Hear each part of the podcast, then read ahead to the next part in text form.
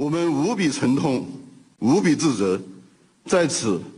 我代表市委市政府再次对所有遇难人员表示沉痛哀悼。欢迎来到四零四档案馆，在这里，我们一起穿越中国数字高墙。大家刚才听到的声音是贵州隔离转运大巴翻车事件之后，贵阳官员的道歉。九月十八日凌晨，贵州黔南州三利高速三都线段 K 三十一处发生了一起客车侧翻事故。事发时，车上载有四十七人，事故造成二十七人遇难，二十人受伤，正在救治。事后，根据《贵阳日报》的报道，这一辆客车是隔离转运车辆。该事件迅速在中文互联网上引发舆论关注。本期节目，我们一起回顾这一事件引发的舆论情绪和官方回应民众愤怒的方式。一，遮遮掩掩的通报和迅速撤销了热搜。二零二二年九月十八日上午，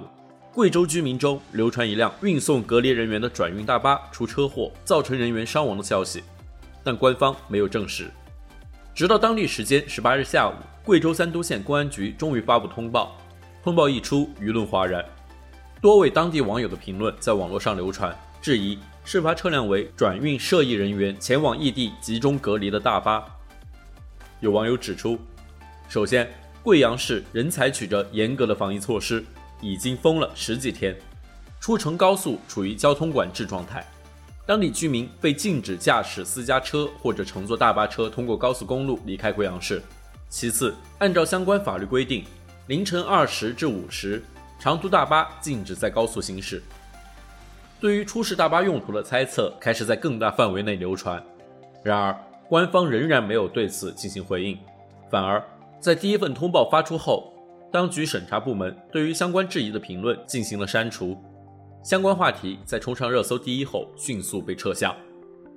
官方第一份通报发出后的数小时后，财新发布报道称，经三都县应急管理局确认，事故车辆乘客为贵阳至宁波的疫情转运人员。但面对包括德国之声和端传媒等在内的媒体的询问，当地宣传部和防疫办的人员也只是模糊地表示，请关注官方报道，不清楚大巴上有什么人。当天傍晚，网络上质疑和愤怒的声浪已经铺天盖地之时，贵州官方终于委婉地承认了车上人员确实是被转移的隔离人员。在贵州日报发布的消息中，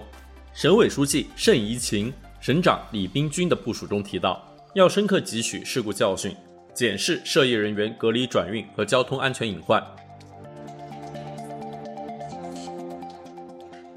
二，愤怒的民意。没有回答的质疑和官方的舆论控制，官方通报的遮遮掩掩，并没有阻止民众对于这一次人祸的愤怒。自媒体烈日明的百家号质疑，凌晨时段是红眼时段，驾驶员的精力很难胜任安全驾驶的义务。二零一八年修订通过的《道路旅客运输企业安全管理规范》第三十八条规定，长途客运车凌晨二时至五时停止运行或实行接驳运输。除此之外，贵州本身山多路险，深夜大巴行驶的危险系数更高。然而，贵阳政府为了完成所谓社会面清零的目标，不顾法律规定和司机乘客安危，依然半夜要求民众强制转移。在相关新闻下，热度最高的一条评论质疑：大半夜转移就不能等天亮吗？差这几个小时吗？而一张流传的这辆大巴事发前的电子眼拍摄的照片，进一步引爆了舆论。照片里，大巴司机身穿全套防护服，在深夜的公路上驾驶。公众号“费尼里马兹勒”评论道：“一个身着厚厚防护服、防护镜、手套、精神状态不知、身体状况可疑的驾驶员，在一个深秋的凌晨，把他掌控的陆上移动器开翻下了高架路。”还有网友愤怒质问：“在贵州夜间多山的地形上行驶，这样的装束是否会影响视线？”但这样的追问得不到回答。官方对于事故的处理并没有平息大众的愤怒，反而让民众更加愤怒。一张网络流传的事发后照片中，身穿全套防护服的工作人员正在给车祸后打捞上来的大巴喷洒消毒液。这一行为激起了大量网民的怒火，有网友讽刺道：“防疫大过天。”在如潮的愤怒中，官方一方面表示道歉，称无比沉痛、无比自责，对三名干部停职调查；但另一方面仍然宣称实现了连续三天社会面感染者为零。对于舆论的质疑，官方依然采取了封号禁言的方式。一张流传的聊天截图显示，群主要求。全体职工不得转发近日有关车祸的新闻消息，并要求相互转达、及时回复。而对于本次事件的大量文章、微博评论迅速被删除。财新常务副主编高玉在朋友圈愤怒发声，他说：“现在贵阳没有因为奥密克戎死一个人，却因为害怕奥密克戎流行，让六百万人静默，将三万人强制集中隔离，将近万人疏散到其他城市。现在。”又有二十七个人仅仅因为同楼可能有感染者而死于连夜转运的车祸，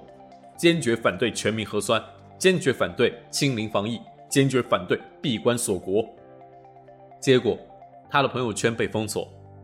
但在这样的严厉封杀下，依然有媒体试图还原更多真相。微信公众号仅以通报为准，采访了事件中部分逝者的家人朋友，让大众看到了因为这场悲剧而破碎的家庭。但这篇报道不久后就被删除。媒体财新则调查到，乘客多为贵阳老城区向阳大院居民，也提供了事件中的一些细节，比如整栋楼的人都被拉去隔离，司机不告知目的地，大巴车上不准开窗、不通风等等。三，国耻日，你凭什么认为你不会在那辆凌晨的大巴上？通过大巴转运实现所谓社会面清零的目标，并不是贵阳政府的独创。社会面清零这一术语最早出现于2021年底的西安，指主城区除已有病例以外，不再出现新增病例。而实现这一目标的方式，也可以是把阳性密接乃至只是和密接住同一小区的居民集体送到邻近县市集中隔离。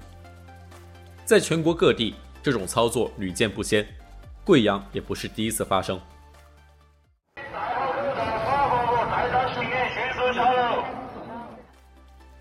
贵州隔离转运大巴翻车事件引发的愤怒，并不仅仅停留在这一个案上，大量网民表达了对于中国现行清零政策的不满，甚至还有网民表达了对于整个中国政治状况的愤怒。微博用户瑞瑞都说道：“你凭什么认为你不会在那辆凌晨的大巴上？”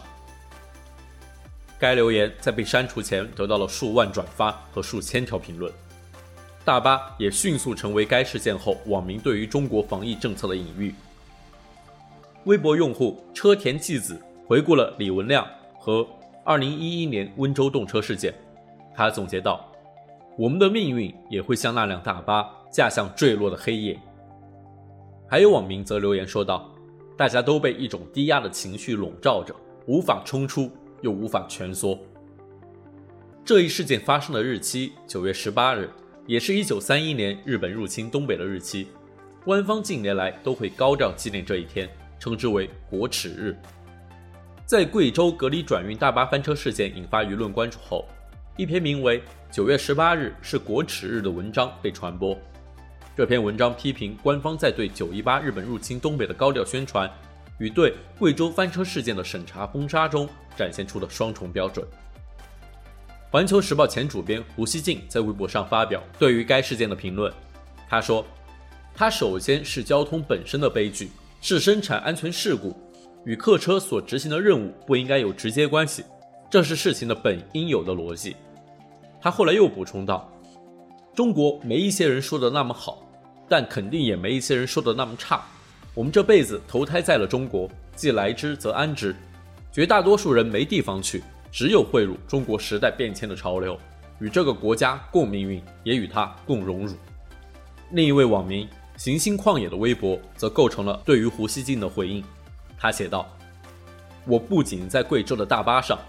我还在馒头掉地上捡起来继续吃的西藏方舱，在封了九个月只剩几万人的广西东兴，在蔬菜腐烂、入户消杀、干部免职又复用的上海。”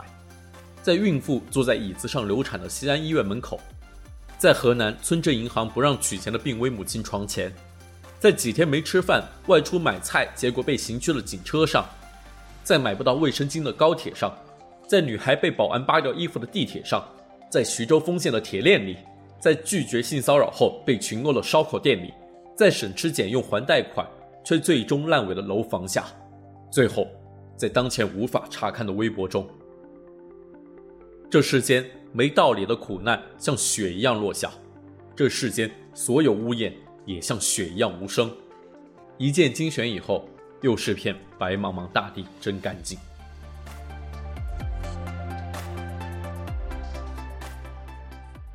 中国数字时代 CDT 致力于记录和传播中文互联网上被审查的信息，以及人们与审查对抗的努力。欢迎大家通过电报 Telegram 平台向我们投稿。为记录和对抗中国网络审查做出你的贡献，投稿地址请见本期播客的文字简介。阅读更多内容，请访问我们的网站 cdt.media。